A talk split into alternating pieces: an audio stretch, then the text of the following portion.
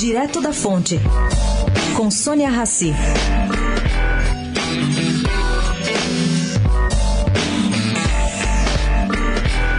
Uma pesquisa encomendada pelo movimento Vem Pra Rua ao Instituto Qualibest revela que 24% dos eleitores vão buscar em 2018 nomes com ideias inovadoras. Mas 38% prefere o perfil de gestores. Os gestores dão mais segurança a essas pessoas. Sobre os partidos, o PT é visto como mais corrupto por 87%, seguido pelo PMDB com 78% e PSDB com 74%.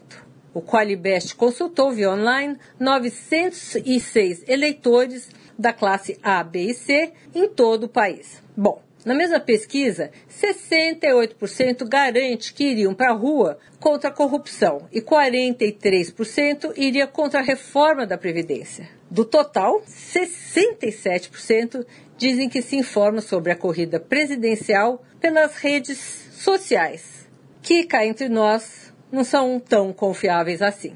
Sônia Raci, direto da fonte para a Rádio Eldorado.